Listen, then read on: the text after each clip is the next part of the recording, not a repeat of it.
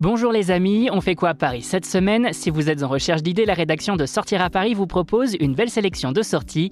Exposition Azedine Alaya, Arthur Elgort en liberté à la Fondation Alaya, interaction avec les baleines à l'aquarium tropical, café 2D atelier, pour en savoir plus, c'est par là que ça se passe. Avis aux amoureux de mode et de beaux vêtements, la fondation Azedine Alaya vous invite à découvrir sa nouvelle exposition Azedine Alaya Arthur Elgort en liberté du 23 janvier au 20 août 2023. Une exposition mode qui fait la part belle aux pièces iconiques des deux créateurs à travers plusieurs photos intemporelles, mais également à travers de nombreuses robes et tenues exposées pour l'occasion. De véritables artistes qui ont façonné la liberté des années 80 en participant au renouvellement de l'image de la femme.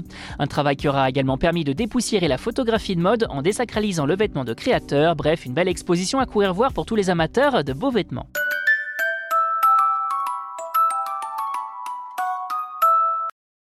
Une belle sortie à faire en famille. L'aquarium tropical du Palais de la Porte Dorée vous invite à découvrir une expérience immersive inédite autour des baleines tout au long de l'année.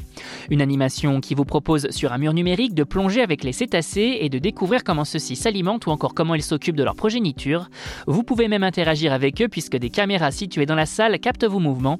Notez que l'immersion est comprise dans le prix du billet d'entrée, l'occasion d'en apprendre plus sur les baleines et d'initier les enfants à la sauvegarde des fonds marins. Toutes les informations sur notre site www.sortiraparis leaderleadership.com.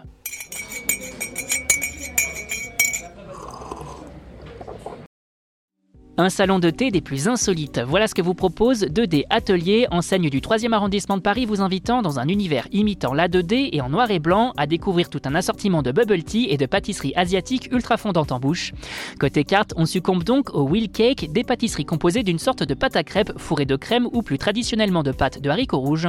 Côté recette, Ferrero Rocher, cheesecake, Oreo ou encore beurre de cacahuète devraient contenter les gourmands.